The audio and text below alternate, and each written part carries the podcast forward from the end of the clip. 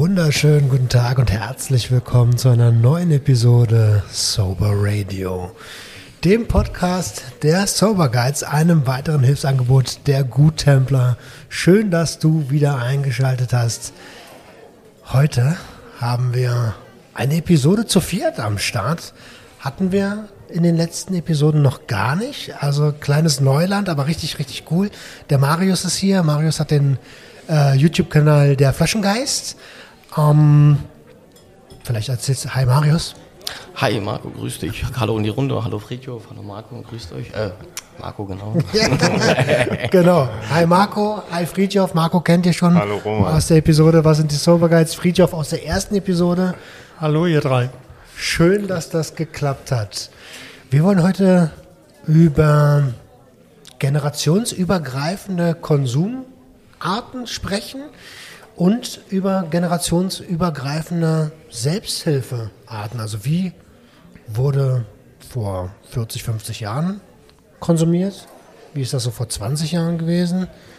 Wie ist das vielleicht aktuell? Und wie haben wir, weil wir meistens aus unserer eigenen Sicht nur sprechen können, zur Selbsthilfe gefunden? Und ähm, da wir einen äh, Special Guest am Start haben, würde ich als erstes Marius fragen, Diggi, wie bist du dazu gekommen, diesen YouTube-Kanal zu machen? Ja, erstmal vielen Dank äh, für das nette Introducing. Hast du wirklich sehr gut gemacht. Ich wollte einmal wenigstens mal deine Stimme live hören, sonst kenne ich sie nur aus dem Internet. Ähm, vielen Dank. Wie bin ich dazu gekommen? Jetzt könnte ich natürlich weit ausholen, das kann ich gut. Ich versuche es kurz zu machen und werde es trotzdem nicht schaffen. Ähm, ja, gut, ich habe natürlich Versuch. eine, ich habe natürlich, ich habe natürlich eine, genau, ich habe, ich habe natürlich eine ähm, Suchthistorie mit verschiedenen Problematiken hinter mir, sprich generalisierte Angststörungen, mit 19 begonnen, Panikattacken, dadurch in die Depression und habe mich dann angefangen selber zu medikamentieren mit dem Alkohol.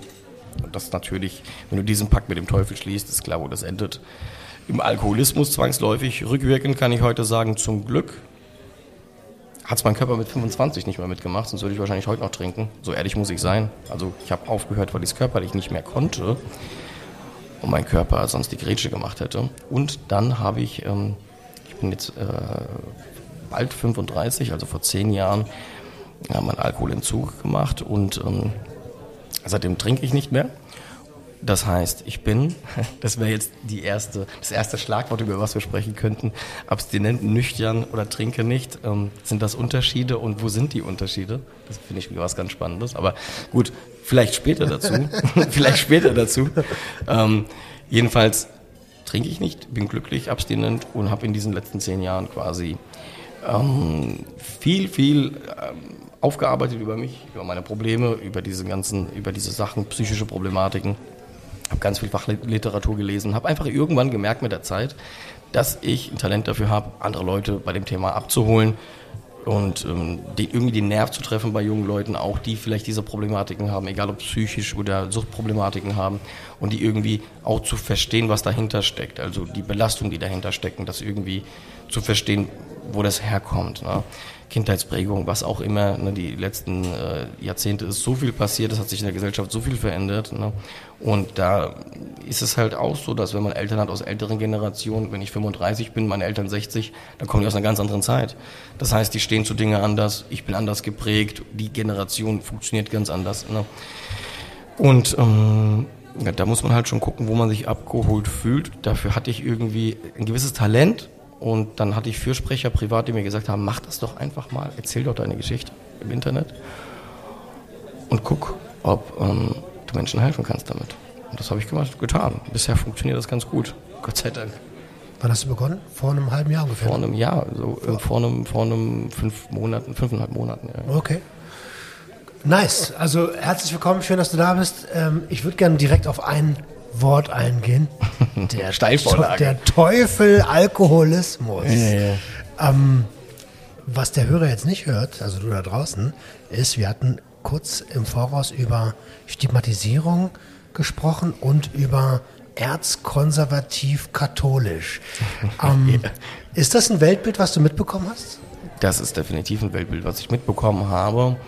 Ich muss dazu sagen, dass meine Familie aus einem erzkonservativen Land kommt. Damals äh, also heute natürlich ein bisschen liberaler, aber zu der Zeit sehr konservativ. und ähm, erzkatholisch und da gab's ja, da wurde eine Gesellschaft auch damals in der Zeit nichts hinterfragt. Da wurde halt ne, das, was der Pfarrer gesagt hat, war Gesetz gewesen. Äh, als ich meine Mutter das erste Mal erzählt hat, du, äh, der Pfarrer hier in äh, Hessen, der hat am Heiligabend Leberwurst gefrühstückt, da ist ihr Weltbild zusammengebrochen. Also so wenig haben die Leute hinterfragt, das war jetzt kein Spruch gewesen, das, das war wirklich so. Also die Leute haben da gar nichts hinterfragt, äh, da wurden von, von, von da waren Kirchen, waren Instanzen, das waren Götter in Person. Und äh, da wurde auch Konsumarten oder was man tut, was man treibt, das war alles normal gewesen. Dass man sonntags nach der Kirche trinkt oder sowas. Und das war alles, hm, ja, normal gewesen. Und wenn man natürlich jetzt als erwachsener Mensch, wenn man so geprägt ist und irgendwann in das Alter kommt, wo man die Dinge hinterfragt und sieht tatsächlich, okay, vielleicht ist das nicht so normal. Und dann aber mit, ähm, ja, so einer Zeitreise macht mit diesen Leuten also seiner Familie oder es muss ja nicht die Familie sein, aber aus dieser Zeit, die aus dieser Gesellschaftsschicht kommen und so, dann ähm, die damit, ja, ich will nicht sagen, oder man könnte schon sagen, konfrontiert ja, und sagt, ähm, sag mal, findest du das gut? Ne? Also so, ähm, äh, dass man nicht über Probleme spricht, dass man den Konsum nicht hinterfragt, ist das alles so normal und sowas. Ne? Und äh, das, da, da tut man sich bei vielen Leuten ganz, ganz schwer. Und da liegt auch für mich so ein bisschen der Hund begraben, weil alle Leute, junge Leute, die, mh, hm, sag ich mal, geprägt sind aus solchen Familienstrukturen oder sowas, ne, wo, wo Probleme, weil es nie gelernt wurde, nicht angesprochen wurden, weil es alles streng konservativ war, die mussten auch lernen, erstmal sich zu öffnen, weil sie es nie getan haben. Die machen das dann vielleicht erst im Erwachsenenalter, so wie ich es getan habe, ne? nicht vorher. Okay. Um und dann muss man sich mit dem Teufel erstmal auseinandersetzen. So. Äh, Friedhof, was, was sagst du dazu? Also du hast ja da ein paar Jahre länger Erfahrung als wir bitte. Naja, ich bin jetzt doppelt so alt wie äh, Marco. Äh, äh, Marius, Entschuldigung. Alles cool. Ähm, da ist jeder Marco hier. Ja, ja genau. Marco. Wie in dem einen Film, wir sind alle Marco. ähm, es ist auf jeden Fall, ich komme jetzt nicht aus einer religiös geprägten Familie, aber ähm, im Prinzip auch so noch so ein bisschen noch Nachkriegsgeneration. Mein Vater hat den äh, Zweiten Weltkrieg, also als junger, ja, als junger Jugendlicher äh, erlebt und ähm, hat dann den Aufschwung mitgemacht. Und äh, da hat im Prinzip äh, die, die, der, der Alkohol dazugehört. Er war einfach präsent. Ja, zumal wir hier auch in Hessen, ähm, gerade bei mir in, in, der Wohngegend, die Amerikaner in unmittelbarer Nachbarschaft gelebt haben. Da kam der Whisky gleich rüber, der Gordons Dry Gin kam äh, über den Zaun. Also das war überhaupt kein Problem zu der damaligen Zeit. Das heißt, ich habe also mit 14, 15 ging es da schon los bei mir, dass es einfach, einfach dazugehört hat und, und ich den ersten Kontakt auch hatte. Mhm. das war also für mich selbstverständlich und da lernt man natürlich dann auch den Alkohol einzusetzen, für sich, für andere. Mhm. Und so hat sich das einfach entwickelt. Wenn ich das heute Revue passieren lasse, dann kann ich auch sagen, also mit Mitte 20 war ich eigentlich schon äh, psychisch, wenn nicht gar physisch abhängig. Mhm. Also das war, äh, nur, es erkannte keiner, weil meine Eltern haben getrunken, äh, mein Opa äh, der ist damals auch, war auch schon verstorben, aber der hat auch mit Alkohol. Darf ich dich was fragen an der ja, Stelle, bevor ja, ich die Gedanken vergesse? Weil ich auch oft höre, gerade von der älteren Generation, ähm, also das ist ein Satz, der ist mir neulich begegnet. Wir kannten sowas wie Stress nicht. Psychische Probleme, Modeerscheinungen. Also man, man kennt, man kennt diese Sprüche. Da wäre ich mit Sicherheit noch dieses, neu, dieses neumodische Burnout. Ja, ja, genau, ja, genau. Aber da wäre ich mit Sicherheit noch drauf eingegangen, weil äh, wir haben auch bei uns gab es keine Probleme.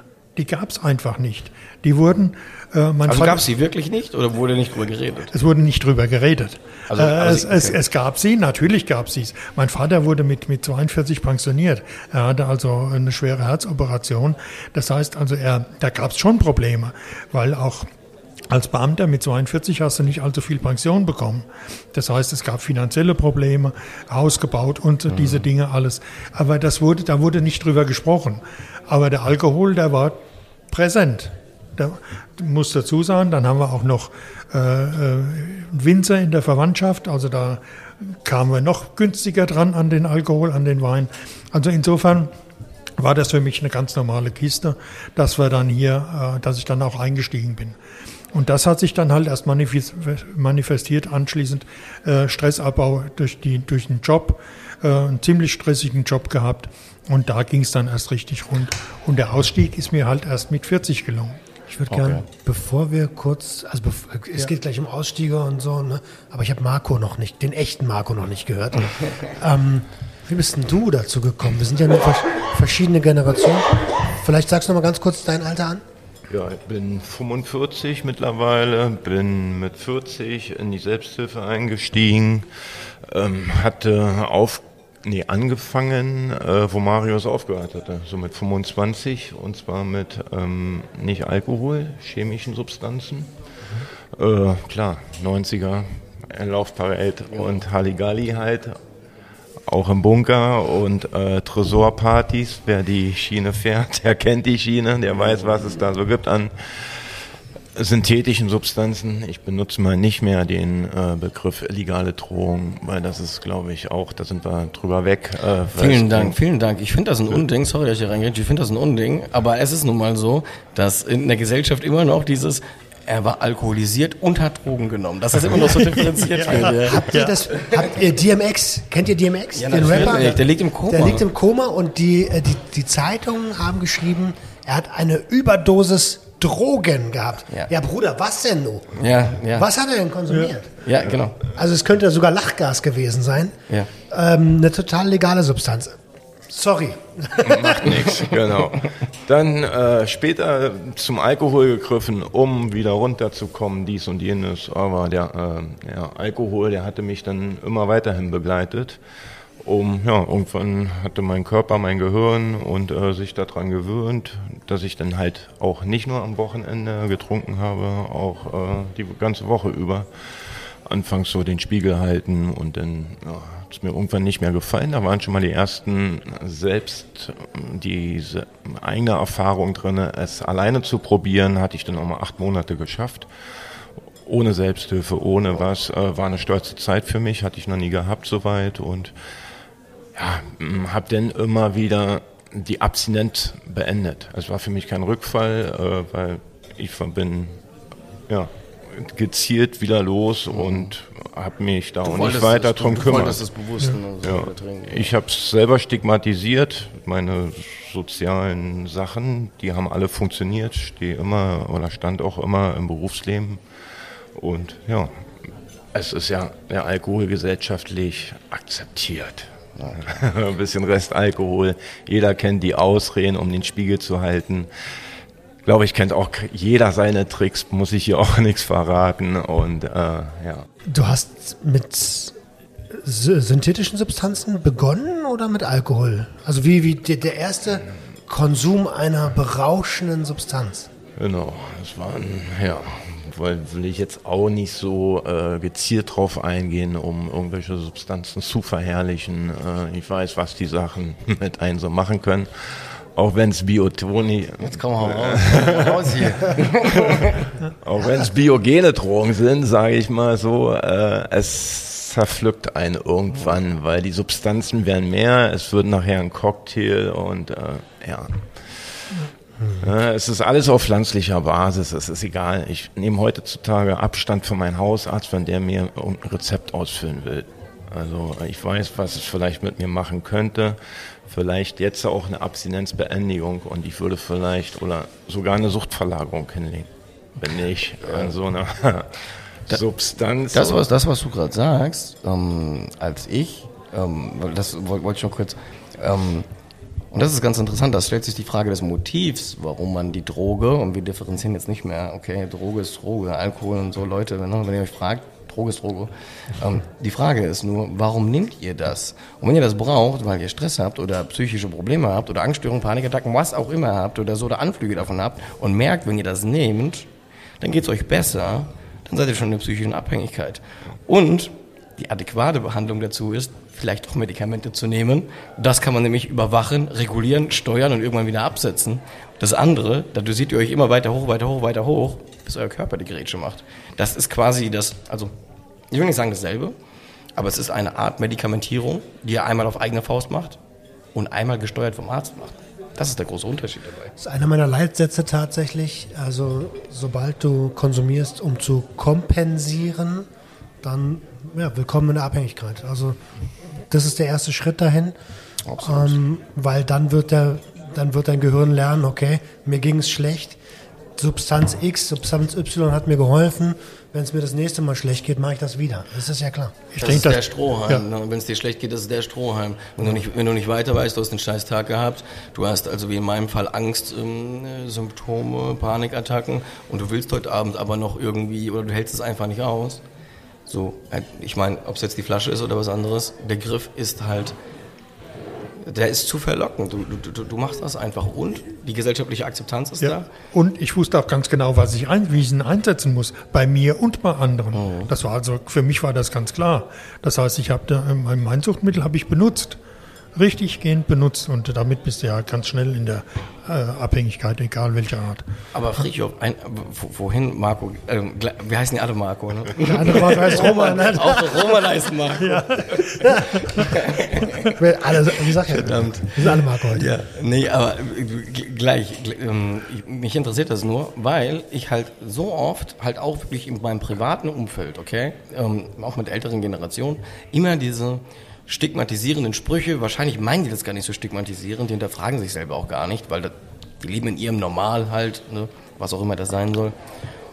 Und halt immer so dieses über die anderen Stellen, du hast, du hast psychische Probleme, ne, das ist typisch, du bist schwach und du kommst mit irgendwas nicht klar oder keine Ahnung, so in diese Richtung.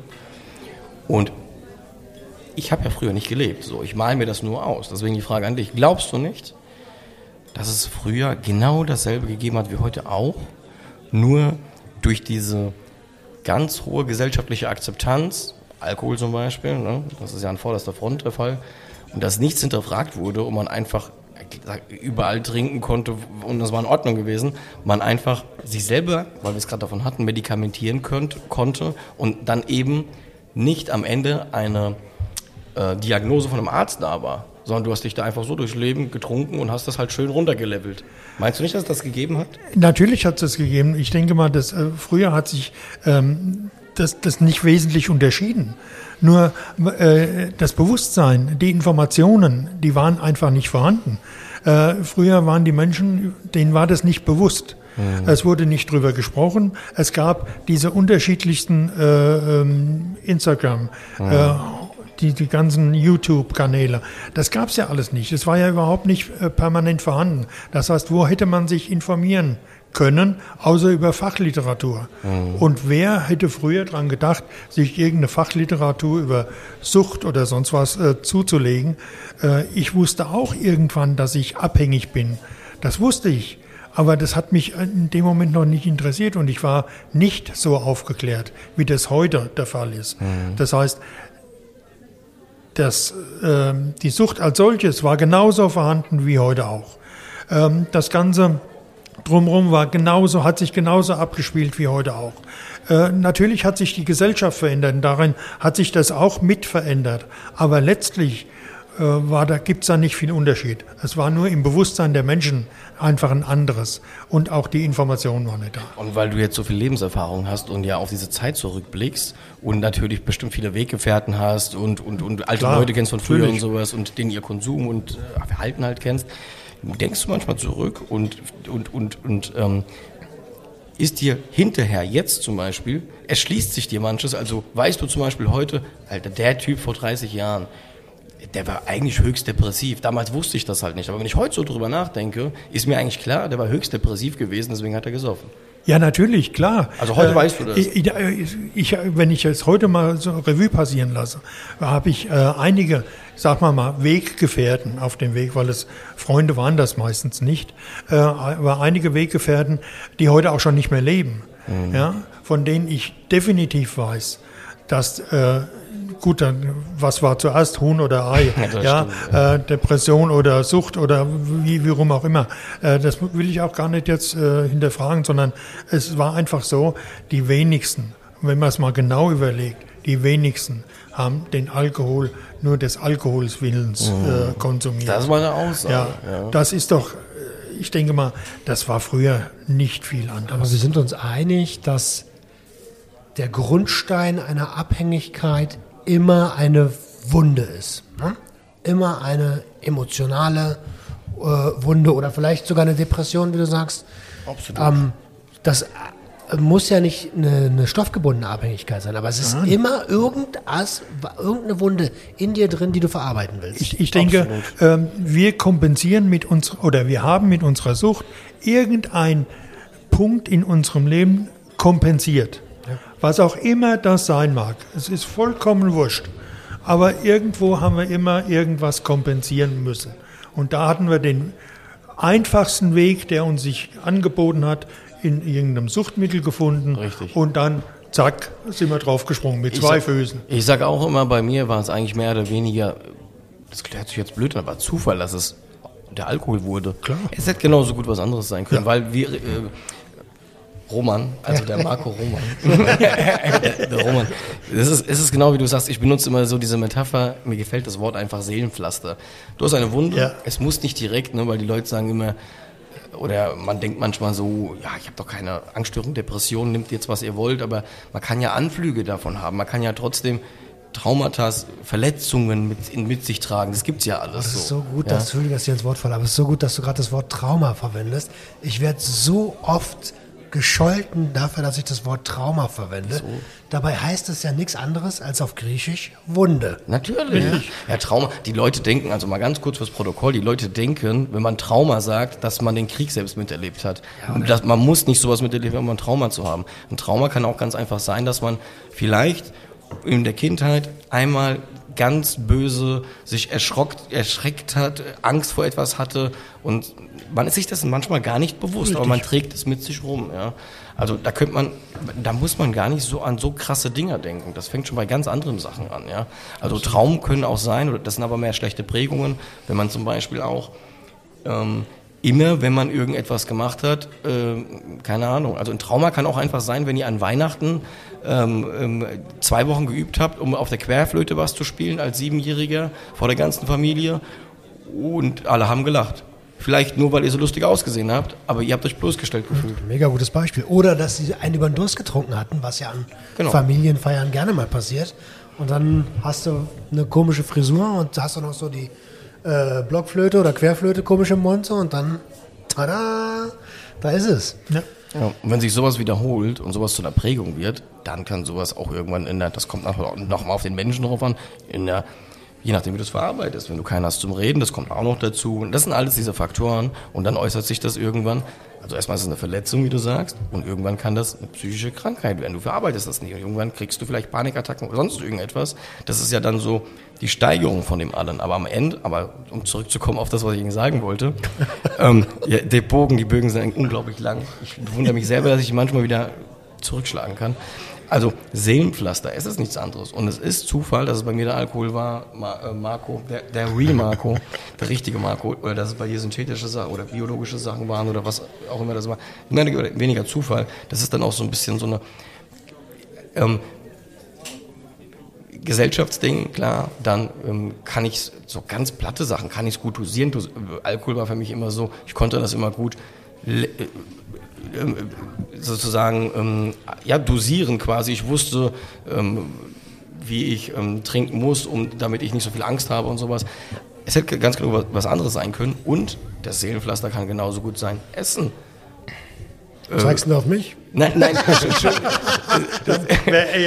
Es, es, nee, weil du, weil du gesagt hast, es muss keine stoffgebundene Sucht sein. Deswegen. Ja, gut. also das meine ich damit. Es kann ja Essen sein, es kann alles, was diese Wunde quasi stillt, ne? dass du das nicht fühlst. Weißt du, was das Spannende daran ist? Ich meine, du hast ja gar nicht so unrecht. Ich fühle mich auch angesprochen. Ich habe meine stoffgebundene Abhängigkeit immer noch gar nicht richtig verarbeitet. Ob trotz Therapie, äh, trotz Abstinenz, anderthalb Jahre mittlerweile. Und die Verlagerung ist automatisch, weil ich noch nicht verarbeitet habe, zum Essen hingeschwankt. also ich habe mir vorhin eine Pizza, die beiden hatten auch eine Pizza, also meine war doppelt so groß. Und ich, ich sehe das. Ich sehe ja, dass, dass, dass, das Verhält, dass das Verhalten dasselbe Aber hast ist. du das, aber hast aber du, ich kann es einfach aber, noch nicht Aber ändern. wann hast du es bemerkt, dass es eine Art Suchtverlagerung ist? Direkt oder hat das gebraucht? Naja, nachdem ich mein Konsumverhalten oder mein Konsummuster begriffen habe, ähm, habe ich gecheckt, okay, du benutzt es nicht nur bei Substanzen, mhm. du benutzt es auch bei Essen, du benutzt es sogar bei Menschen. Du kannst ja auch Menschen konsumieren. Ja, ja, klar. Ähm, und das ist echt heftig, wenn man sich dann mal selber verstanden hat so, und das dann beobachten kann, aber noch nicht so richtig weiß, wie man es abschalten kann. Genau, das sage ich aber, ne? wenn man das verstanden hat, wenn man sich selber, das ist immer das, und die Leute fragen manchmal, was soll ich denn mit meinem Psychologen, was soll ich mich mit mir auseinandersetzen, mit dem Inneren, oder mit, mit was auch immer, ähm, Prä Kindheitsprägung, was bringt mir das alles? Ey, dann fängst du an, dich zu verstehen, was dich triggert, warum du Dinge tust, was dein Motiv ist, was dir was gibt. Es gibt Leute, die, die, die verstehen gar nicht, warum sie immer dieselbe Art von Menschen zu denen Nähe suchen. Das ist auch nur, weil die Art von dem Menschen, den ihre Bedürfnisse deckt, quasi. Ne? Ob es Anerkennung ist. Ne? Ich werde immer zu den Menschen, ähm, wenn du, Friedhof, mir, wenn ich weiß, wenn ich dich besuche, ich komme immer jeden Sonntag zu dir zum Kaffee und du sagst jedes Mal zu mir, was ein toller Typ ich bin. Und ich brauche das ja. für mein Ego, für meine Verletzungen. Dann werde ich aber jeden Sonntag zu dir kommen weil ich dich dann so mag. Wenn du aber irgendwann damit aufhörst, dann bist du komisch geworden. Dann gehe ich lieber zu Marco, weil der sagt mir dann, dass ich toll bin. Verstehst du, was ich meine? Ja, ja, aber es gibt mir sehr zu denken.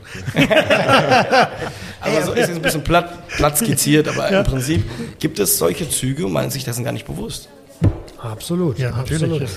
Ähm, ich würde gerne nochmal zurück zu der ganzen Nummer kommen. Generell, also eigentlich war ja unsere Langpleite äh, Leitplanke, Langpleite, ähm, Leitplanke, äh, Konsumform generationsübergreifend. Wir hatten ganz vor ein paar Stunden den Begriff Partykeller. Ähm, das ist so ein Ding, das kenne ich von den von meinen Schwiegereltern oder von äh, von meinen Großeltern. Aber ich selbst habe in so einem Partykeller gar nicht so viel Zeit verbracht. Wie sieht das bei euch aus? Fangen wir doch mit Friedhof an. Also da kann ich äh, einiges dazu erzählen. Ähm, als ich 14 war, waren wir schon in einem neuen Haus mit einem schönen großen Keller, der natürlich damals auch zu einem Partykeller ausgebaut werden musste, ähm, den erstmal meine Eltern frequentierten und dann äh, ich später auch.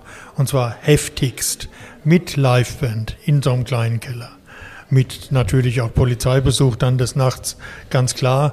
Äh, aber das war im Prinzip war das schon äh, eine richtig äh, schöne Zeit auch. Ja, das war also wirklich, äh, es ging hoch her, es ging rund da unten. Wir hatten immer eine sehr gute Musik, äh, auch live und vor allen Dingen aber auch immer mit Alkohol. Das war immer äh, dabei. Also insofern ist das für mich nichts ähm, Fremdes, hat sich aber dann auch gewandelt. Das wurde dann später zum Eisenbahnzimmer, also so eine Modelleisenbahn. Aber dazwischen war eine Phase, das war dann, nachdem ich also dem Alkohol äh, entsagte und also mein, mein äh, suchtfreies, suchtmittelfreies Leben begonnen habe, ähm, dann haben wir Silvester gefeiert in dieser Kellerbar. Allerdings alles mit Leuten aus meiner Gesprächsgruppe, mit Familien, mit Kindern in dem nächsten Raum. Den haben wir schön ausgeschmückt für die Kinder. Und die Kinder konnten immer zu den Eltern rüberkommen, konnten sich mit an die Bar setzen und alles, was die Eltern getrunken haben, mittrinken, weil wir alkoholfrei das Ganze gemacht haben.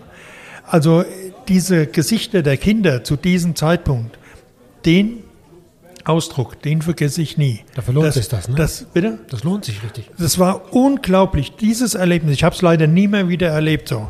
Aber das war dermaßen klasse. Das war so, so ein Erlebnis. Ihr merkt, dass mich das heute noch berührt, also wirklich. Mhm. Ja. Aber das ist, das ist auch ähm, krass, weil man dann ja schon ganz ganz subtil, ganz früh drauf konditioniert wird. Ne? Also das ist dann ja ein Wohlfühlbereich, in einer, ein, ne? also es ist ein, wie sagt man denn, ein geborgener Ort, ne? wo ich mich geborgen fühle und sowas. Ja. Und das Ganze natürlich konditioniert mit, mit, mit, mit Trinken und mit Konsum sowas, gleichgesetzt ja. als Spaß auch, ne? obwohl er vielleicht ja. gar nicht als Spaß gemeint war. Im Übrigen, das äh, war bei mir genau das Gleiche. Ich kenne meinen mein Opa, eine Person, die ich liebe ja? und auch als Kind natürlich geliebt habe. Ähm, ich kenne den nur mit Bier in der Hand. Das heißt, ich habe von Anfang an ein gefährliches Konsumverhalten beigebracht mhm. bekommen. Ich bin dahin konditioniert worden, ohne es zu wissen natürlich. Ne? Mhm. Partykeller kenne ich allerdings nicht. Wie ist das bei dir, Marc? The real Marco. Ja, ich kenne den Partykeller nicht so, aber ich kenne natürlich äh, die Kleingartenvereine halt, ne? wo natürlich auch schon mal hinterm Schuppen was angebaut worden ist oder wie auch immer. Ich weiß gar nicht, dass man Alkohol anbauen kann. Naja, der Hopfen wächst überall. Ne? Aber ja, es gibt doch noch andere schöne, oder damals ja, andere Pflanzen, die auch äh, zum äh, medizinisch eingesetzt werden. Hatten wir im Vorgarten. Und ich war so äh, auch nicht. Engelstrompete oder was? dass es jetzt so schädlich für mich ist, was ich ja da erstmal so zum Spaß oder wie auch immer erstmal konsumiert habe halt, ne? Und es war natürlich, ja, Gehirn will mehr, Körper braucht mehr, irgendwann braucht man richtig mehr. Äh, dann kommt Marius alias Flaschengeist äh, und genau, was er beschreibt, genau so eine Sachen haben sich dann irgendwann in meinen scheiß Kopf festgesetzt. Auch diese Ängste. Ich wollte sowas nicht. Ich war nie so. Ne, ich war ein äh, Aufputscher gewesen, die ich mir reingeballert hatte. Aber dann bei den Entzug, dann äh, den Alkohol eingesetzt, um damit runterzukommen. Äh, vier Promille noch nüchtern gewesen. Mit 2,6 bin ich anzügig geworden. Also das war schon sehr hohe Toleranz auf jeden ja, Fall. Ja. Das war schon ja nicht so schön, denn halt dann eben auch äh, stellenweise mh, hm, kalten Entzug zu Hause gemacht, richtig ekel. Mit, mit der Toleranz, ja kalten Entzug. Oh. Ja, wenn denn, äh, ja, hätte auch nach hinten losgehen können. Also bei diesem Cocktail muss ich dazu sagen, es war zur Weihnachtszeit, Silvesterzeit so ungefähr. Äh, weiße Weihnacht, wie auch immer, gab es immer, egal ob der Schnee lag oder nicht. Äh, aber ich bin leichtsinnig geworden. Mhm. Äh, und ja, hatte irgendwo die Kontrolle über mein Gehirn, glaube ich, schon fast verloren. Weiß nicht, ob da schon eine leichte Psychose mit reingespielt hatte irgendwann. Ja, wenn du Mischkonsum hattest mit der Toleranz, ne, das ist nicht auszuschließen. Also ich kenne auch, ähm, ich kenne auch Situationen, wenn ich heute zurückdenke, weiß ich nicht, also ich bin, bin, mir nicht sicher, ob ich da auch nicht so Züge hatte von, hm. von solchen Sachen. Das ist möglich, ne, weiß man hinterher nicht so mhm. ganz. Also es ist auch krass, wie schnell das geht. Ne? Also gerade bei Stimulantien. Ähm bei mir war auch Kokain ein großes Thema. Freunde von mir haben Crystal gezogen und ähm, haben nach drei Tagen diese berühmten Käfer unter der Haut gesehen. Ja? Und in diesem Wahn denkst du, okay, ist halt so, ich bin drauf, aber eigentlich äh, nennt man das Dermatozoen-Wahn und das ist schon eine Psychose, stimulanzbedingte Psychose. Also wenn du irgendwann mal deine Haut hast krabbeln sehen, dann hast du das gehabt. Ja, ich wollte aus dem zweiten Stock, aber ich zum Glück war noch die Balkontür dazwischen, also wäre auch ne, wenn denn, aber äh, da hatte ich dann festgestellt, irgendwas stimmt hier nicht mehr. Mhm. Und jetzt muss ich mich mal um mich da so ein bisschen kümmern und dann ja, hatte ich dann auch mal alles ein bisschen Revue passieren lassen, äh, habe das Thema ernst angehen lassen, habe eine Entgiftung gemacht, eine qualifizierte sogar.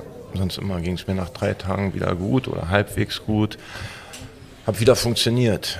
Und dann hatte ich, wie gesagt, volles Programm äh, durchgezogen, eine qualifizierte Entgiftung gemacht, äh, eine ambulante Therapie über ein Jahr. Und dann ich, konnte ich doch so, dann waren auch schon die ersten Schritte gewesen in die Sucht-Selbsthilfe. Mhm, ich musste auch erstmal gucken, wo ist was los. Bin aber jeden Abend in eine Selbsthilfegruppe gegangen, weil ich noch auf diesem Trip war, die gefällt mir nicht, die gefällt mir nicht. Es ist da und überall. Ich habe es noch zu dolle bewertet, dass aber ich selber das Problem bin, der noch so denkt. Das heißt, irgendwas läuft hier falsch. Ich habe mich weiterhin damit nach, der Selbst, nach dem Selbsthilfegruppenbesuch wieder mit, mich, mit mir auseinandergesetzt, habe das hinterfragt. Warum finde ich das denn scheiße? Ich bin noch ein Süchtiger. Eigentlich habe ich gar keine Ansprüche an andere. Ich muss mich ja selber verändern. Und dann war so der Weg gewesen da. Aber es kommt, aber es kommt drauf an, was sich gestört hat an, an der Stelle. Ne? Also man, es ist ja nicht so, dass man ähm, nicht äh, irgendwas, wenn man in eine Gruppe kommt, nicht äh, hinterfragen darf oder so. Also man muss ja nicht alles. Also es kommt, sagen wir mal so, Ähm, nur wenn du was hinterfragst, heißt das ja nicht, dass du eine, keine Krankheitseinsicht hast. Ne? Das muss es nicht zwangsläufig heißen. Das kommt Gut, aber wenn es zehn Gruppen sind, so, also wenn es immer Okay, am anderen dann wird's liegt, problematisch. dann wird's problematisch. Naja, aber das, das, das Problem hast du ja in der heutigen Zeit genauso, dass heute äh, also auch sehr häufig nicht hinterfragt wird, weil das deine Aussage, die, äh, dass du also jetzt in die Gesprächsgruppe gegangen bist, das hat dir nicht so gepasst und dann hast du sofort wieder in die nächste gesucht.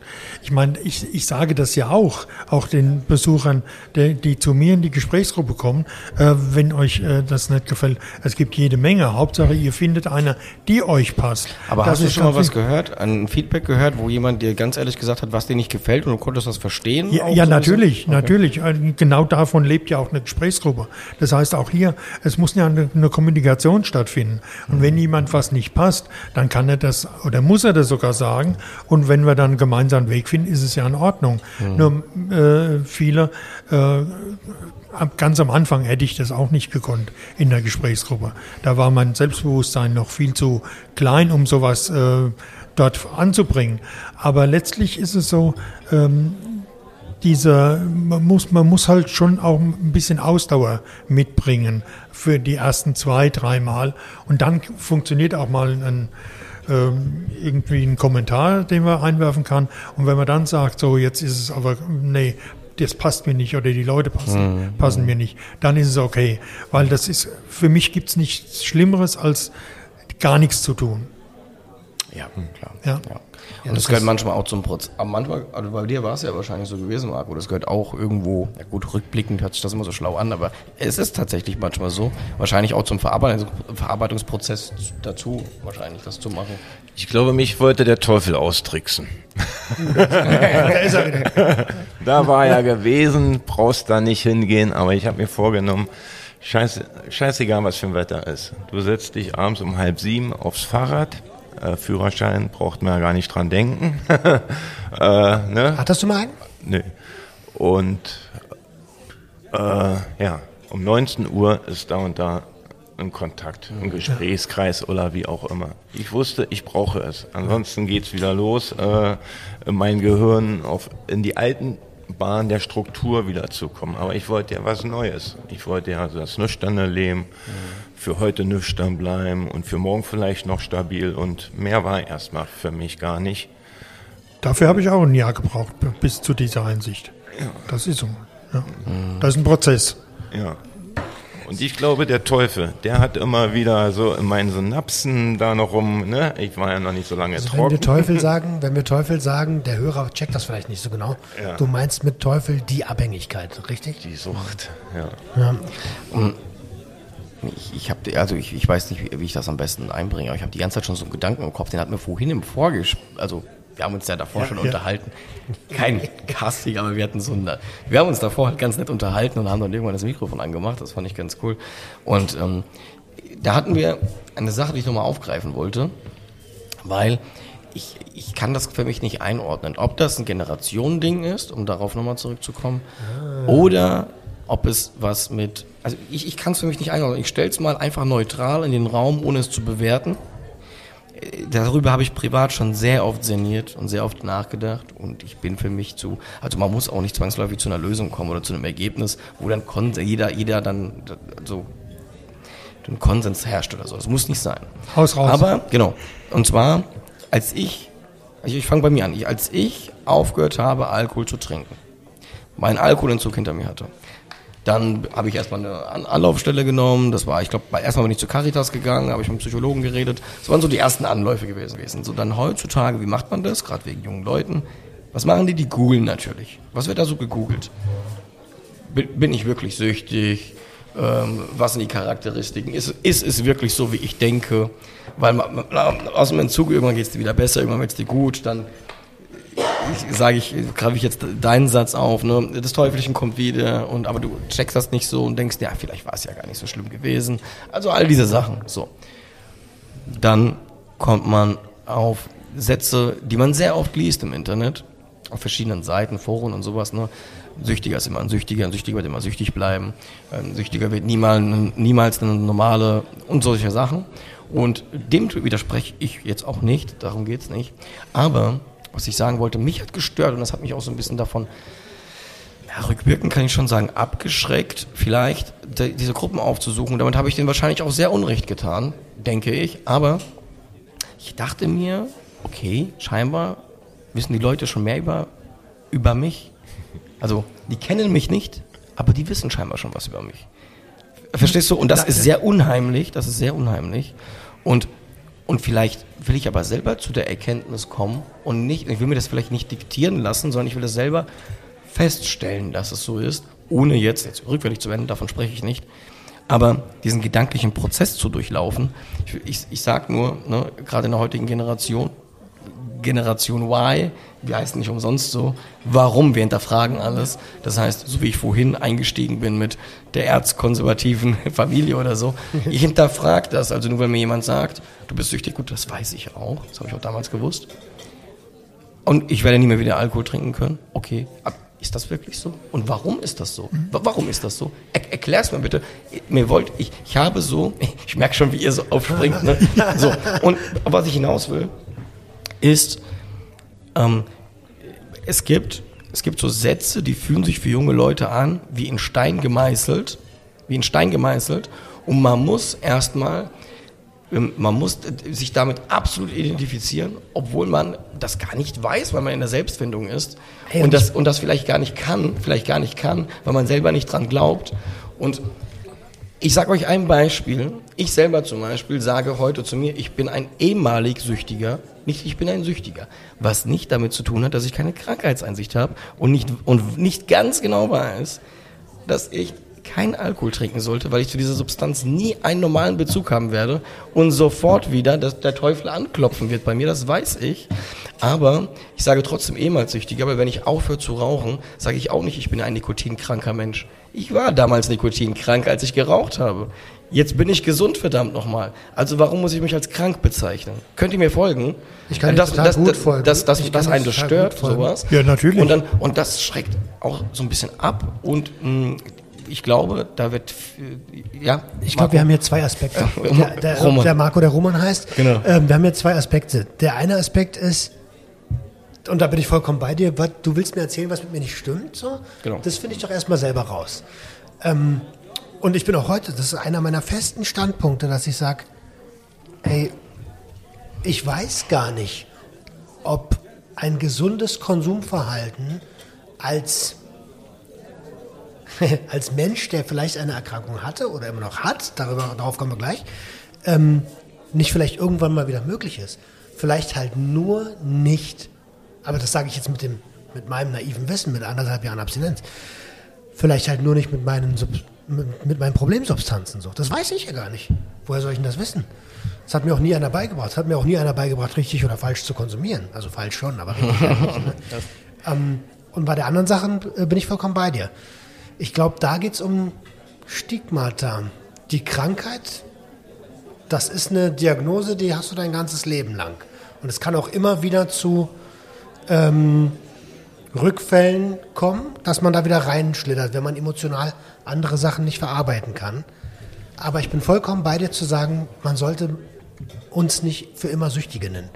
Ich bezeichne mich heute, je nachdem, wo ich bin, äh, durchaus auch mal als Alkoholiker. Fertig. Aber im Normalfall, wenn mich einer anspricht, in irgendeiner Form oder was auch immer, ich lebe alkoholfrei, Feierabend. Äh, da geht es auch keinen an, warum oder weshalb, sondern ich lebe einfach alkoholfrei. Dass ich dabei auch nicht rauche, ja, da fragt mich kein Mensch nach. Ja, das ist genau nämlich diese Gesellschaft, ähm, die gesellschaftlichen Zwänge, die uns da immer wieder begegnen und das Stigma. Deshalb, äh, da gehe ich gar nicht drauf ein, ich lebe alkoholfrei. Ja. Ähm, wenn mich einer fragt, ich war früher besoffen, heute bin ich nüchtern, du warst früher blöd. Feierabend. Mehr brauche ich dazu gar nichts zu sagen. Ja? Äh, das sind so Dinge, da, da muss man einfach über den, äh, drüber stehen. Aber zu deiner Frage nochmal mit der, mit der Gesprächsgruppe und mit deinem Einstieg und dass dann einer, äh, du das Gefühl hattest, dass sie alles über dich wissen.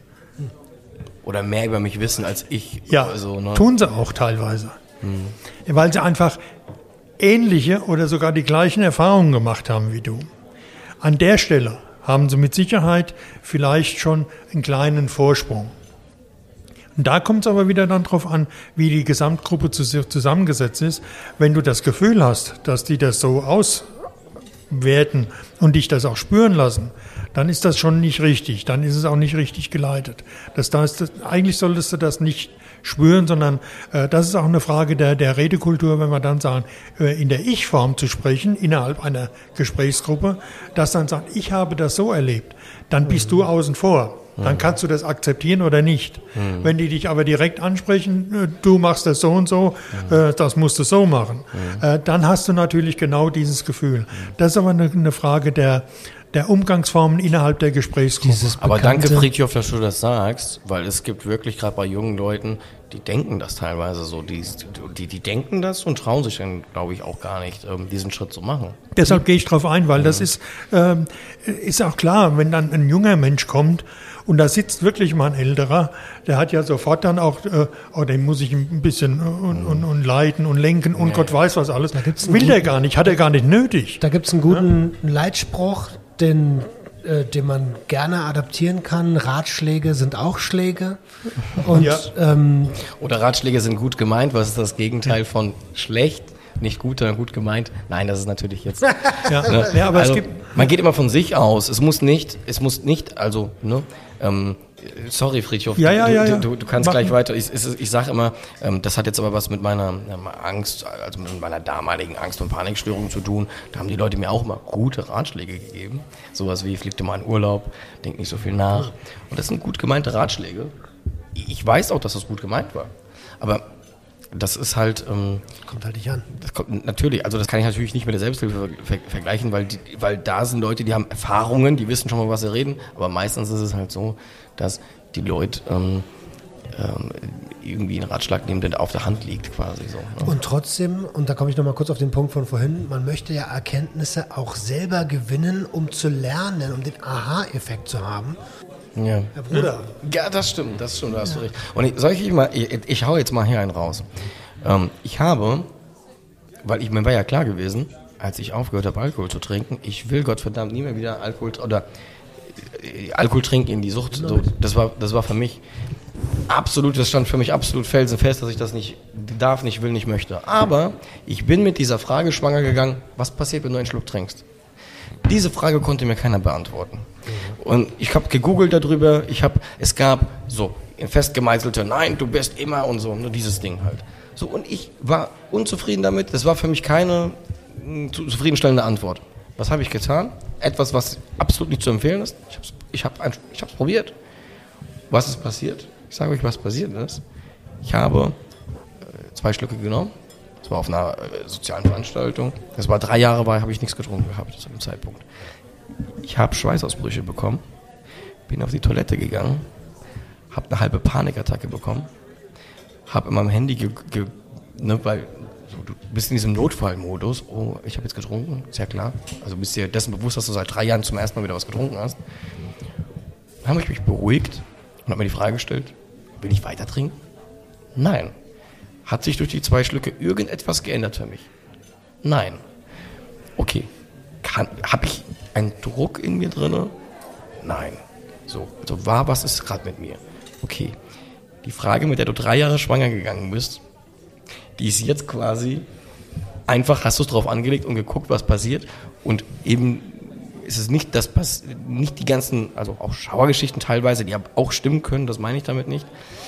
Was macht den Leuten Angst? Und ich habe Angst davor gehabt vor dieser Situation und habe dann gewusst, okay, es ändert sich für dich gar nichts, du machst weiter so, aber du musst keine Panikattacke bekommen, wenn du einen Schluck Bier im Mund hast. Du kannst auch wieder sagen, schau auf halt. Ne? Das ist ähnlich wie, das ist ähnlich wie mit diesem, äh, wenn du, also dieses Stigmata, wenn du einmal Substanz XY nimmst, bist du dein Leben lang abhängig. Ja, genau. Das ist, passiert genau das Gleiche. Genauso pflanzt man einen immer ein. Deswegen soll man ja, deswegen ist ja das Wort Rückfall auch eigentlich ein bisschen schlecht gewählt, ja, weil du fällst ja gar nicht dahin zurück, wo du herkommst. Wie würdest du das denn bezeichnen, was ich gerade skizziert habe? Ja, Moment, Moment, da bin ich also, äh, da, da, muss ich Einspruch erheben. weil, ähm, äh, Rückfall, Vorfall, was auch immer, äh, das ist, ich denke, das ist eine ganz andere Sache, das ist eine kopfgesteuerte Sache. Wenn du jetzt, wie es, wie es bei dir war, du hast oder der, der einfache Spruch früher, äh, der hat mit einer Schnapsbohne hat er seinen Rückfall gebaut. Ja. Gebaut ist ja auch so ein Wort, das heißt tatsächlich gebaut, also ganz peu à peu aufgebaut. Ähm, ganz wichtig bei der Sache ist, wenn du heute, äh, wie es mir auch passiert ist, auf einer Hochzeit, ich habe ein, ein Sektglas Orangensaft mhm. überreicht bekommen von einer guten Bekannten, die also um die Sache weiß und hat gesagt, das ist Orangensaft. Gib mir das und ich im Sommer, zack, weg. Ja, so die alte Gewohnheit, so ein, so ein Sektglas ist ja größeres Schnapsglas, weg war's. Äh, war aber Sekt mit ganz wenig Alkohol. Äh, ganz wenig äh, Orangensaft drin. Mhm. Das heißt, es war weg, es war drin. Mir ging es ähnlich, was ist jetzt, was passiert jetzt mit mir? Ich habe also auch äh, Schweißausbrüche bekommen, habe gesagt, um Gottes Willen, ich habe auch den Alkohol gespürt im Kopf und in den Knien. Ähm, mir ging es also gar nicht gut bei dem Gedanken, aber dann ging es irgendwann wieder besser. Das heißt, es ist letztlich gar nichts passiert. Und genau da mache ich den, den, den Cut. Äh, wenn ich bewusst zu irgendwas hingreife, zu meinem Suchtmittel, ganz bewusst Ja sage und es nehme, zu mir nehme, dann habe ich den ersten Schritt getan mhm. dahin. Mhm. Äh, wenn mir das unbewusst passiert, dann ist das also äh, im Prinzip ein Vorfall, aber es, es, es, muss nicht unbedingt großartig was passieren. Es kann zwar immer noch, dass der Körper noch eine Reaktion zeigt, aber es muss nicht. Und das ist so der, der Unterschied, dieses bewusste äh, Hinlangen zu seinem mhm. Suchtmittel das, mhm. und zu sich nehmen.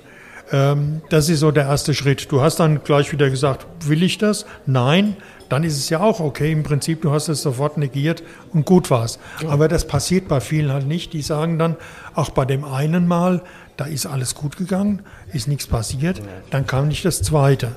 Klar. Und dann die Abstände und dann das ganze Dilemma. Aber, aber genau das, was, was, was du sagst, ist ja das Entscheidende. Da, da steckt ja das Motiv dahinter. Richtig. Deswegen sagt man ja, äh, der Rückfall fällt im Kopf an, wenn du anfängst mit diesen Gedanken zu spielen, ah, ist es wirklich so, ach, ich könnte doch abgestimmt, könnte ich doch kontrolliert und diese ganzen Gedanken ja. und sowas. Ne? Bagatellisierungsgedanken. Ne? Genau, so. Und äh, ach komm und so. Das war bei mir bei diesem Vorfall nicht der Fall, sondern ich wollte, also um es mal das klingt jetzt mega komisch, glaube ich, wenn ich das so sage. Aber ich wollte wissen, muss ich Angst haben, wenn mir das passiert? Es stand nie im Raum, kann ich vielleicht, will ich vielleicht? Das war für mich schon längst ja, geklärt. Du hattest das war schon längst Motiv, geklärt. Ja. Ich hatte nicht dieses Motiv gehabt. Und ich hatte nur Angst gehabt, bewahrheitet sich jetzt das, die Kaffeebohne, ja. Äh, die, die, na, sag's mir, die Bohne. Die Schnapsbohne. Die Schnapsbohne, genau. Ja, das, das war die Angst gewesen. Da habe ich gesagt, oh Gott sei Dank, nein. Bei es ist nicht so, damit war es für mich okay. Ja. Bei mir kam das Ganze ein bisschen anders zustande. Ich habe ähm, frisch aufgehört mit dem Kokain 2019 im September und habe im November einen alten Konsumfreund getroffen. Und ihr kennt das alle, man guckt sich dann an, du, du weißt genau, alles klar, wir denken dasselbe. Empathie. Und, äh, Telepathie, Alter. Und in dem Moment war das Koks-Taxi auch schon da. In Berlin gibt es ja diese Taxis. Ähm, Echt? Also, äh, äh, sorry, weil ich das nicht kenne. Die, die, die, kennen die Leute dann auch, wo sie stehen bleiben müssen, oder was? Nein, du rufst sie natürlich an. Also, okay. also in dem Moment übertrieben. So, aber das ging schneller, als man. Also eins führte zum anderen. Okay. Und dann habe ich auch mit ihm konsumiert, auch die, die ganze Kapsel weggemacht. Und dann kamen in mir drin aber Gedanken auf, von wegen, Alter, du hast deiner Frau, deiner Frau gesagt, du bist ehrlich. Was, da kamen meine eigenen moralischen Werte zu tragen. Und dann habe ich mir eingestanden, ey, du bist hier gerade nicht ehrlich. Und das war das letzte Mal, wo ich konsumiert habe. Das war das letzte das, das hast du aber immer, also in dem Moment, wo du quasi, äh, also direkt, wo der Rausch eingetreten ist, hast du aber schon diese, mh, mm, diese schlechte Gewissen gespürt. Das habe ich, nee, das habe ich nicht direkt in dem Moment gespürt. In dem Moment war ein ganz, also ganz normaler Druffi-Abend und als ich dann gemerkt habe, scheiße, du müsstest jetzt eigentlich langsam mal nach Hause, mhm. da kam so das, das fing das, mhm. fing das Denken an. Und, aber in dem Moment, das war krass, das hatte ich vorher nicht, da kam sofort dieses, Alter, du hast versprochen, mhm. ehrlich zu sein und für deine moralischen Werte einzustehen. Und seitdem denke ich, also ich denke schon noch daran, ne, aber seitdem ist für mich klar, nie wieder Kokain. Das ist, mhm. ist mir einfach nicht wert. Mhm. Und ich glaube aber, das, was du beschrieben hast, was du beschrieben hast, das, was ich beschrieben habe, ich müsste der Real Marco auch nochmal so eine Story raushauen, aber ich glaube, alles gehört vielleicht ähm, irgendwo in irgendeiner Art und Weise zu dem Prozess dazu, weil du bist immer eine Erkenntnisreife. Ne? in deinem, ja. in deinem, in, dein, in deiner Verarbeitung quasi. Du, ja, das ist eine ganz einfache Sache. Ich, ich habe auch in, im, im, Beginn meiner Abstinenz, in Anführungsstrichen, auch, habe ich auch gesagt, ich darf nicht. Das ist so, so, ein, so ein geflügeltes Wort bei uns auch. Äh, da heißt es, ich darf nicht. Dann kam, kam so eine Phase, wo ich dann auch sagte, ich will nicht. Mhm. Genau so. Ja. Ja, das und, ist ein Prozess. Ja, ja und dann plötzlich irgendwann nach ein paar Jahren, ich lebe ja alkoholfrei. Feierabend. Ja. Und das ist auch eine, das ist eine Frage, die, wenn jemand gerade jetzt in dem Moment ähm, aus dem Entzug kommt, aufhört, wie auch immer, abstinent ist halt und gerade am Anfang ist, das ging mir auch so, am Anfang hörst du, okay, ich muss dazu kommen, dass ich das nicht will. Und da kann man sich am Anfang nicht so, also, okay, wie soll ich dazu? Und das ist aber dieser Prozess durch diese vielen Erkenntnisse ja. und dass du halt im Leben dann plötzlich ganz andere Dinge zu schätzen weißt, die Dinge, so viel, also das, du musst das erleben, um es selbst zu spüren, dass es so ist. Ne? Und das ist, das ist was, was ich mir am Anfang überhaupt nicht vorstellen konnte, mhm. wie alles, ich, ich musste ja alles neu lernen auch. Äh, äh, plötzlich alles ohne mein Suchtmittel zu bewältigen. Ja, ob das nun die Partnerschaft ist oder ob das mein Freizeitverhalten ist, äh, auch andere neue Freunde kennenlernen und auch suchen. Also das war ein, ein Riesenspektrum. Und als ich dann merkte, so nach äh, einiger Zeit, wie toll das Leben da ist, mit welchen äh, positiven Begegnungen das, das gepflastert ist und, und was da zurückkommt, das war unglaublich. Und bis heute, äh, ich wäre heute mit Sicherheit, äh, würde ich nicht auf dem Moped sitzen und, und äh, durch die Landschaft fahren. Und, und, und. Also das wäre mit Sicherheit nicht der Fall. Marco, wann, wie, hattest du auch so einen Aha-Moment? Ja, natürlich. Äh, weil ich ja immer mehr festgestellt hatte, in der physischen, psychischen Abhängigkeit reinzukommen, äh, ja, mich da von irgendwelchen hausärztlichen oder äh, verschriebenen Medikamenten äh, da langsam vielleicht auch in die Substitution zu kommen. Das waren Sachen, die waren für mich nicht greifbar, die wollte ich nicht, die möchte ich nicht. Und ja, ich habe dann mir die Schere genommen und die Feen von meiner Marionette durchgeschnitten und bin alleine losgestiefelt sozusagen halt. Und hab's festgestellt, Mensch, heute nüchtern, morgen nüchtern, morgens yippie äh, Sonst immer hatte ich mich gewundert, steht denn da für einer am Spiegel, den kennst du gar nicht. Und ja, heutzutage mache ich äh, morgens Gespräche mit einem wirklich schlauen Mann. Aber war das tatsächlich der Moment, mit dem Arzt, dass die Ärzte gesagt haben, wir würden dich jetzt gerne substituieren und du hast gesagt, nee, ich will das nicht. Genau. Und da war dieser Moment. Es werden ja Learning. verschiedene Tests gemacht in der Entgiftung. Entweder hast du die äh, Depressionsschiene oder vielleicht auch eine ADHS-Störung und ich wollte da nicht in diese Spirale mit rein, sage ich mal so. Ich hatte meinen Cocktail, mein Cocktail hatte mir gesagt, alles klar, den, wenn's, wenn der Prozess länger so anhält, dann behalte ich meinen Cocktail. Und ich will aber nichts Fremdgesteuertes in meinen Körper reinhaben. Egal, ob ich eine Depression habe oder ob ich eine ADHS-Störung habe. Ich check den Cocktail nicht, ehrlich gesagt. Es war für mich der Cocktail mit meinen Substanzen, so. die für mich festgestanden haben. Ich könnte sie jetzt aufzählen, aber ich glaube, unsere Zeit ist begrenzt. Geht, du hast drei Finger gezeigt, so lange dauert es nicht. Ja, aber äh, jeder Fingerkupp war eine Substanz sozusagen. und äh, ja, das waren so die Sachen halt. Und ähm, ihr habt mich ja dann auch hinterfragt, was ist hier los mit, mit dem Alkohol, wo ist, hab mich da dann so ein bisschen, mal ein bisschen schlau gemacht, wo ist die Lobby dahinter? Und warum ist es so, wie es ist, äh, dass man sich totsaufen darf oder sich zum schwerbehindert assoziieren darf. Und es ist eigentlich nur so, wenn ich in der Bewertung bin, äh, was da auf der im nächsten Straßenkram bei Himmelfahrt rumliegt oder der nächste Polizeieinsatz. Und, und, und. Hatte ich ja nun auch ein bisschen einiges miterlebt und ja, da hatte ich mir gesagt, nee, ist mir hier alles zu much.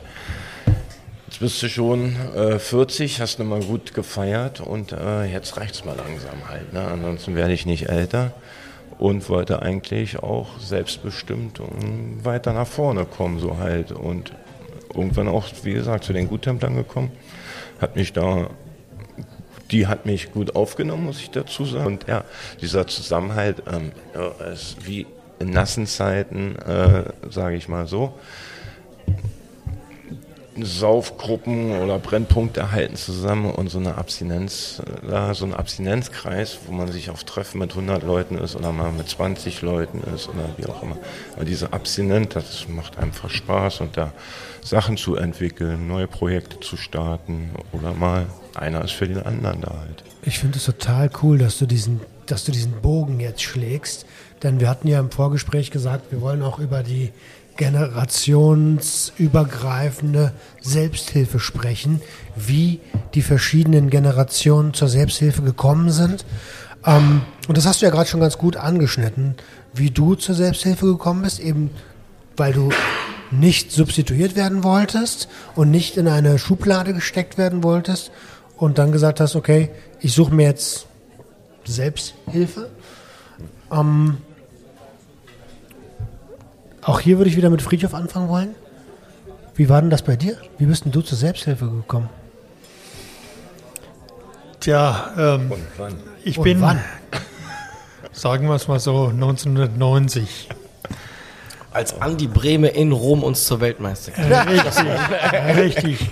Das durfte ich noch, ähm, nein, habe ich nicht erlebt.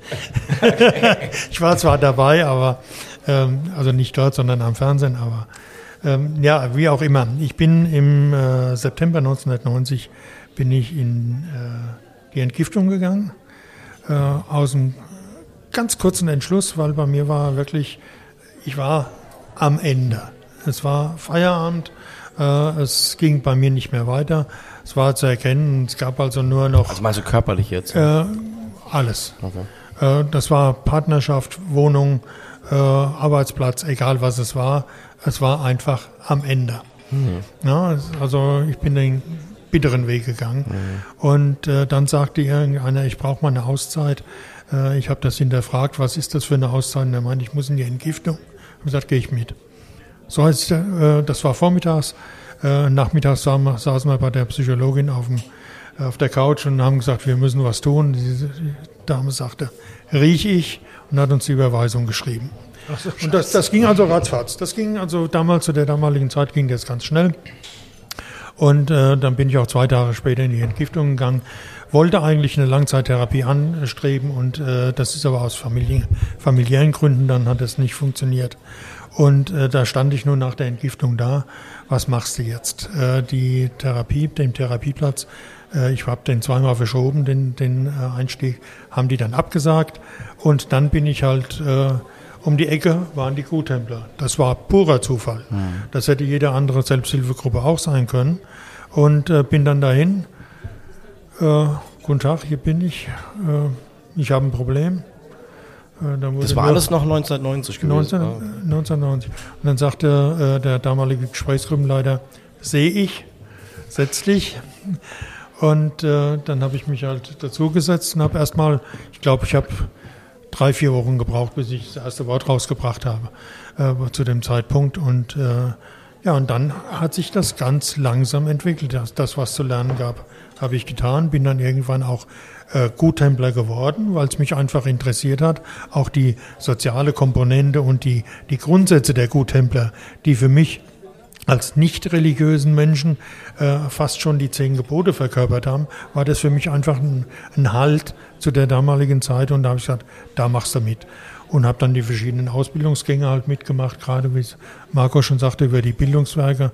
Und äh, habe dann auch äh, irgendwann später die, äh, eine Gesprächsgruppe übernommen, geleitet und so bin ich halt dann da reingewachsen und äh, der Bekanntenkreis wurde immer größer, äh, die Verantwortung wurde immer größer, es hat immer mehr Spaß gemacht, man kriegt ja auch vieles zurück und so hat sich das entwickelt. Das war einfach, äh, das heißt, ich bin zu den Guthändlern gekommen wie die Jungfrau zum Kind, äh, aber letztlich äh, war das für mich genau das Richtige. Was ich spannend fand, ist, dass du sagst, die Ärztin sagt, ich rieche, dass sie ein Problem haben. Und der Gesprächsgruppenleiter sagt, ich sehe, dass du ein Problem hast. Hat es nicht an dir gearbeitet damals? Nein, das war mir bewusst, weil zu der äh, Psychologin bin ich hin äh, mit einer riesen Fahne. Ich weiß nicht, wie viel Promille. Äh, mein Gamma-GT-Wert von damals weiß ich auch noch. Aber ähm, dann, wie, ich sehe das, ähm, mir hat man das auch angesehen. Ich war wirklich auch körperlich ziemlich fertig. Ich war einfach fertig. Mhm. Man sieht bestimmt nicht äh, aus wie ein, ein, junger Hirsch im Frühling, äh, wenn man also eine Suchtkarriere von 20 Jahren hinter sich hat. Das hat mich auch übrigens damals so erschreckt. Also es war auch eine wichtige Komponente gewesen. Also das war auch nochmal so der, ja, es war ja mehr als ein äh, Schuss vom Bug, wie man so schön sagt, dass ähm, als ich in die Entgiftung gegangen bin damals und ich wusste, mir geht's körperlich, ich habe es ja gemerkt und gesehen, wie du sagst, also ich, mir ging's mega, also einfach scheiße. Ja, ich habe in den Spiegel geguckt, ich habe mich selber irgendwo nicht wiedererkannt. Meine Mimik war anders. Ja, ja, Als ich, ich habe mal versucht, das ist jetzt ganz blöd, kann man sich gar nicht vorstellen. Ich habe mal versucht zu lachen und ich konnte gar nicht mehr mhm. richtig, äh, richtig lachen. Es ging gar nicht mehr. Also, das kann man sich gar nicht vorstellen. Aber ähm, das war auch ein Punkt gewesen, der mich richtig erschreckt hat. Der Gamma-GT-Wert bei mir, der war auch richtig hoch gewesen. Die konnten das die haben mir angeboten, ob die eine Biopsie machen, weil die das nachprüfen wollten. Vor allem, weil ich erst 25 war. Ne? Ja, ja, ja, klar, mit 25 ist natürlich noch krasser. Aber das ist wirklich wahr. Ich habe mich ja auch, ich habe mich im Spiegel betrachtet und habe gesagt, wer bist du denn? Und was mich, halt, glaube ich, auch noch ein bisschen geprägt hat, ähm, ich weiß nicht, ob dir das Korsakow-Syndrom was ja, sagt. Ich. Äh, ich habe während der Ergiftung äh, einen älteren Herrn kennengelernt, der auch in der Ergiftung war, mit Korsakow-Syndrom. Und da war für mich ganz klar, da will ich auf gar keinen Fall hin. Mhm. Das war für mich also die, die Katastrophe schlechthin. Ja, das war also wirklich unglaublich, wenn man sich das angeguckt hat, was da los war. Ja, dramatisch. Also insofern, das Selbstbewusstsein, klar, war auch ähm, ganz unten und das hat sich halt alles äh, erst mit der Zeit aufgebaut. Mhm. Und es ist auch ein Fakt, der heute auch noch gilt, wenn ich 10, 20 Jahre meiner Sucht gefrönt habe, kann ich nicht erwarten, dass ich in vier, fünf Wochen äh, das Ganze aufgearbeitet habe. Egal wie, das geht nicht. Das dauert länger und das muss man, darauf muss man sich auch einstellen. Aber die Erfolge, die man da erzielt und das, was zurückkommt und das Lebensgefühl, das kann einem dann keiner mehr nehmen. Das ist einfach. Man sagt, eine Reha dauert immer genauso lang wie der Krankheitsverlauf, ne? Hm. Kennt ihr das? Ja, aber kann ich nicht zustimmen.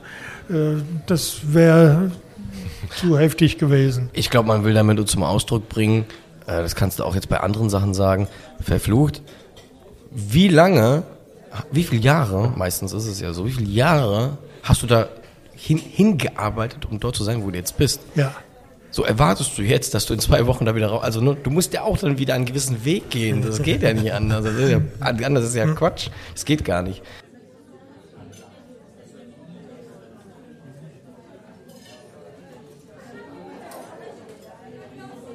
Wir sind ja beide Mitte 30er. Wie ich zur Selbsthilfe gekommen bin, ist äh, genau das, was du gerade sagst. Ich bin auf meinem Suchtfilm, merke, ich brauche Hilfe, gehe zur, Therape zum, zur, zur, zur Therapie, zum, zum Kennenlerngespräch und sage, ey, ich bin süchtig. Kokain ist meine, äh, meine äh, Präferenzsubstanz. Ähm, ich habe nicht so viel Zeit, halt mich mal. so, ey, ich muss Business machen. So, das, ich habe es überhaupt gar nicht gecheckt. So. Ähm, und, und erst als ich dann die ersten Einzelgespräche ge gehabt habe und gemerkt habe, oha, du hast hier äh, früher die Probleme gehabt. Das ist gar nicht der Konsum, was dein Problem ist. Dein Problem ist eigentlich ganz, ganz weit hinten in der Vergangenheit. Und das ist nur ein Symptom von dem Ganzen.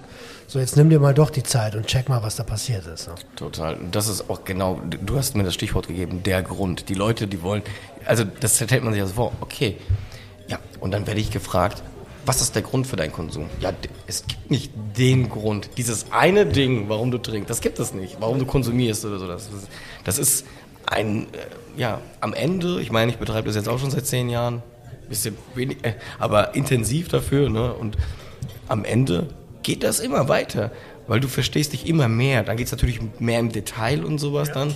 Aber wie du schon sagst, du sagst, oh, das sind nur Symptome. Oh, jetzt fange ich an, ich fange an, ich trinke, weil der Nachbar mich angeschrien hat. Dann hinterfragst du aber, ja, aber der Nachbar hat mich angeschrien, welche Wunde hat der? Wo kommt die Wunde? Und irgendwann kommst du irgendwo raus und denkst du dir, ach du liebe, ach du lieber Gott, was habe ich denn da angefangen? Und dann merkst du eigentlich, was für ein, was für ein Berg da auf dich zukommt, was du eigentlich die ganze Zeit mit dir rumträgst und es gar nicht merkst. Daran siehst du aber auch gut, wie, wie, wie Abhängigkeit gesellschaftlich funktioniert. Das ist ein Generationsding. Ganz oft ist das in Familien so, dass, also bei mir, der Opa, habe ich ja schon des Öfteren heute gesagt, der hat das an meine Eltern übertragen. Er hat das aber von seinen Eltern. Mhm. Und da rollen Generationen von Problemen auf dich zu. Und du kannst eigentlich glücklich sein, wenn du derjenige bist, der sich Hilfe sucht, weil du damit den, diesen Kreislauf durchbrichst. Ne?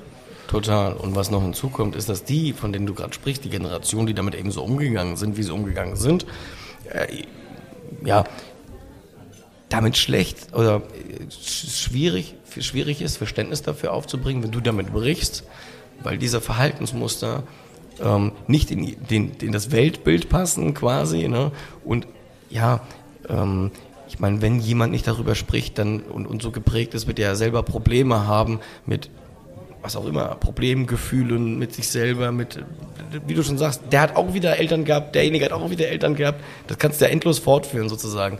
Und wenn du derjenige bist, der das bricht, das ist, das ist nicht nur, also das ist auch irgendwo vielleicht so ein Spiegel, ein Weltbild, das da plötzlich gebrochen wird, das Ganze. Das ist unheimlich schwierig. Und das ist aber jetzt, glaube ich, also gerade wir, man muss sich mal überlegen, ich will jetzt nicht wieder zu weit ausholen, aber 45 war der Zweite Weltkrieg vorbei. Das war jetzt vor 75 Jahren, habe ich richtig gerechnet, gerechnet 75 Jahre so. Gut. In der Zeit, ist das richtig? Nee, ich, ich, hab, ich, hab, ich schätze immer nur so. Ey, wenn jemand sagt in diesem Podcast, ist es falsch, ich habe keine Ahnung, ist es richtig? so, ich sage, das war jetzt 75 Jahre her. Nein, ich, was ich eigentlich so sagen will, also der Kern meiner Aussage ist, was hat sich denn auf der Welt getan, in diese, in die, das ist ein Menschenleben, so, in, in, in einem Menschenleben, was hat sich alles getan? Ja. Wie viel hat sich geändert? So, du kannst nicht, das ist wie wenn du eine Zeitreise machst, der, also das hört sich jetzt so böse an, aber das, ich meine es ist nicht böse, aber es ist, wenn, du, wenn heute ein 18-Jähriger spricht mit einem 80-Jährigen, es ist wie wenn der 18-Jährige die Zeit zurückreist und guckt, wie war das früher gewesen. So, ne? Und das ist unheimlich schwierig, das Ganze. Damit sind wir eigentlich genau da, wo wir angefangen haben, das Gespräch zu beginnen, nämlich mit der Sucht Selbsthilfe und mit den Gedanken, die jüngere Generationen mit eben diese Selbsthilfe reinbringen und die alte Generation vielleicht gar nicht mehr betrachten wollen. Krass, was wir da für einen Kreis gemacht haben. Ich möchte da zum Schluss auch noch was dazu draufsetzen, noch ein. Gerade an die Zuhörer, an die jungen Zuhörer, äh, die auch beklagen, dass in den Gruppen sehr viel Ältere immer sitzen oder alte Leute sitzen. Ihr habt eine einmalige Chance, genau das zu durchbrechen. Jeder, der eine Sucht entwickelt hat, kann in die Selbsthilfegruppen gehen. Und wenn sie zu zweit oder zu dritt dort auftauchen, haben sie mit Sicherheit schon äh, ein ganz anderes Potenzial, ganz anderes äh, Auftreten gemeinsam und können auch so eine Gruppe durchaus ganz neu aufmischen. Und das macht natürlich auch wieder Spaß und bringt andere Aspekte und damit kann jeder von jedem lernen. Und das kann ich nur jedem zurufen. Wenn, nur dann, wenn junge Menschen auch den Mut finden, in diese Selbsthilfegruppen zu gehen, dann werden wir auch dort wieder junge Menschen vorfinden. Ja, Diesen Kreislauf, das müssen wir erstmal durchbrechen. Und das ist natürlich dann äh, eine gute Sache. Und dann hätten wir nämlich auch da mehr Jüngere, äh, die dazu kommen können. Und ich glaube, das ist nämlich, ich meine, wie wir hier sitzen, es ist ja immer auch spannend, wenn man irgendwo hinkommt und es gibt, ich nenne es jetzt einfach mal Generationenkonflikt, das meine ich jetzt gar nicht so, das muss ja kein jetzt schlimmer Konflikt sein, aber unterschiedliche Ansichten, man kommt ja. aus unterschiedlichen Welten, ich verstehe, wie ich das meine. Ne? Und dann ist direkt ein, also eine Diskussion im Raum. Richtig. Und das kann ja auch was Positives sein, das kann man nutzen, es kann auch spannend sein, sowas. Ne? Es ist spannend, es und macht Spaß. Ich meine, genau, und das merken wir ja auch, wenn wir miteinander reden wenn du Dinge aussprichst, wenn du Dinge sagst, reflektierst du selber nochmal. Ja. Ne? Ich finde auch, dass wir da auch, auch, auch hier gesamtgesellschaftlich gerne wieder hinkommen dürfen. Es gab in den 80er, 90er eine Debattenkultur, da haben die sich die schlimmste Scheiße an den Kopf geschmissen und danach haben sie sich die Hand gegeben, weil sie voneinander was mitgenommen haben. Heute habe ich so ein bisschen den Eindruck, es gibt nur, entweder sind wir einer Meinung oder wir sind gegeneinander. So. Und da können wir gerne wegkommen von. Ne? Ist auch dieses Cancel Culture heutzutage. Ne? Also schlimm, ich weiß gar nicht, kennt ihr das? Kennt, du, kennt, du weißt, was ich meine? ne? Ja, ja, Cancel klar. Culture. Also, aber bevor Cancel Culture betrieben wird, sollten wir nicht darauf eingehen. Ja, das stimmt, das stimmt, ja. Also auch mal, ja, ich habe an, mh, ich weiß nicht, ob er das vielleicht hört, mein ehemaliger Chef, ein wunder, also ein sehr intelligenter Mann, mit dem ich gerne mich ähm, zu gesellschaftlichen, politischen Themen auseinandergesetzt habe, der hat mal was Schönes zu mir gesagt, als wir uns beruflich mal, als wir diskutiert haben, inhaltlich, sehr kontrovers und auch mal laut, ja, diskutiert haben über Herangehensweisen von Personalführungen hat, er hat das zugelassen und hat gesagt, ja, also, ne, ich halte das für Quatsch, was du da erzählst und so, aber er hat mir zugehört, hat es zugelassen. Und er hat auch gesagt, weißt du was, man kann auch mal im Dissens leben. Also, sich respektieren, ich verstehe, ich kann das nachvollziehen, was du sagst, ich kann dir auch folgen, ich weiß, also ich, ich kenne deine Argumentationskette, kann das durchaus verstehen, dass du auch daran glaubst, aber mein Ansatz ist ein anderer. Und das kann man auch respektvoll machen. Und es ist auch in Ordnung, dass man am Ende mit zwei Meinungen den Raum verlässt. Voll Aber genau das ist aber auch der, der Ansatzpunkt von diesen Selbsthilfegruppen, äh, dass man hier in den Gruppen auch lernt, äh, respektvoll miteinander umzugehen, zu diskutieren, äh, auch mal äh, auch mal richtig heftig zu diskutieren, aber trotzdem äh, auf einer Ebene und das da gehören die Grundsätze der Guthändler übrigens dazu. Diese Geschwisterlichkeit, die wir da an, das heißt Geschwisterlichkeit und Frieden neben der suchtmittelfreien Lebensweise. Ähm, wo man sich gegenseitig respektiert und auch trotzdem auch auf die friedliche Auseinandersetzung dann äh, hinarbeitet, dass man auch da lernt, miteinander umzugehen. Und das ist ein ganz wesentlicher Aspekt, der in der Selbsthilfegruppe wie auch in den Gemeinschaften dann auf jeden Fall äh, gelebt wird. Äh, natürlich menschelt es da auch überall, äh, keiner ist frei davon, aber äh, es ist wenigstens ein Ziel, das man anstreben muss. Und das, denke ich, ist ein ganz wichtiger Punkt. Toller Satz, denn also ähm, die, man darf verschiedener Meinung sein, das ist auch vollkommen in Ordnung so, ähm, aber den moralischen Hoheitsanspruch für sich zu beanspruchen, das, das funktioniert irgendwie nicht und damit ist, begibt man sich genau auf den Weg, den man bei anderen Menschen eigentlich kritisiert. Ähm, Genau. ja, halte ich für gesellschaftlich schwierig. Das haben wir doch vorhin so wunderbar gesagt. Ähm, wollen wir jetzt bei Marco bleiben, Roman? Ja, Marco, äh, Marius. Oh Mann, das wird ein Running Gag hier, das ist doch lustig. Das müsst ihr in den nächsten Podcast fortsetzen. Wir haben heute zu Gast den Marco. Je, jedes Vorschaubild, Marco. Ey, Marco so weiblich diesmal. Ist, Nächstes ja, genau. Ja, was soll diese, ach, genau. Es ist, ja, aber das haben wir vorhin, vorhin nämlich gehabt. Ähm, weil irgendwann, ne, man setzt sich gegen eine Stigmatisierung ein und fängt mit seiner Meinung dann an, selber zu stigmatisieren. Da muss man sich selber auch hinterfragen. Ne? Das ist ganz spannend. Ja. Überkrass. Ihr Lieben, wir sind Aber was irgendwie. ich noch dazu sagen wollte, durch diesen ganzen Generationswechsel, dies und jenes, äh, wie weit die Jugend heute eigentlich schon reflektiert ist und achtsam ist. Also ich habe ja auch den Gesprächskreis mit Jüngeren, also für Junge und Junggebliebene halt, ne? Nun auch nicht mehr der Jüngste mit 45, aber wenn ich so einen 24-jährigen Quatschen höre, der äh, nicht vom Alkohol betroffen ist, sondern bei Oma irgendwo am Medizinschrank dran war und klebt sich da irgendwelche andere Sachen rauf, äh, wirklich, ist toll, wie reflektiert die heutzutage sind durch die ganze mm, Präsenz, Prä- Präsentionsarbeit und hast du nicht gesehen halt, aber auch die finden den Weg halt, ne? Und da, ja, Aber da kommt es auch genau drauf an, wo du hinguckst. Ne? Ich habe demnächst einen, einen Treffen in Braun, nicht in, doch in Braunschweig, in einer, in, in einer ähm, Schule für Intensivstraftäter. Und da ist halt nichts mit Reflexion. so. ähm, wer weiß, die sind aber auch alle noch keine 24. Ne?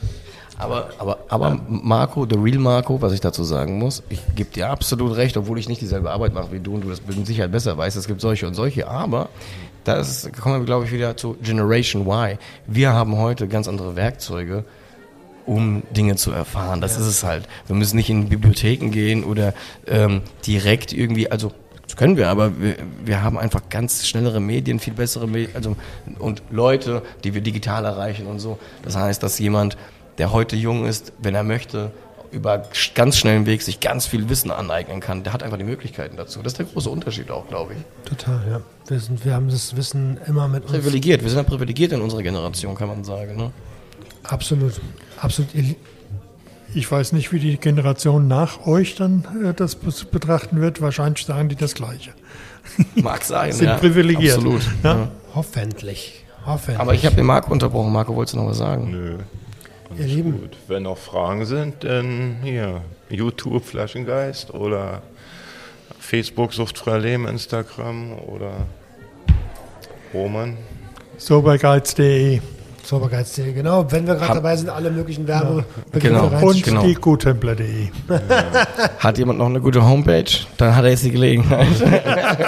ja, aber ich bin, das ja, war's jetzt. ich bin ja Angestellter hier. Also das Wichtigste haben wir jetzt. Super. Ihr Lieben, wenn irgendwer Hilfe braucht, egal in welchen, muss ja nicht unbedingt eine Sucht sein, aber vielleicht lasse ich auch hiermit in der nächsten Runde mal mit einklinken, würde ich sagen, ihn unterstützen wir auch. Das macht so.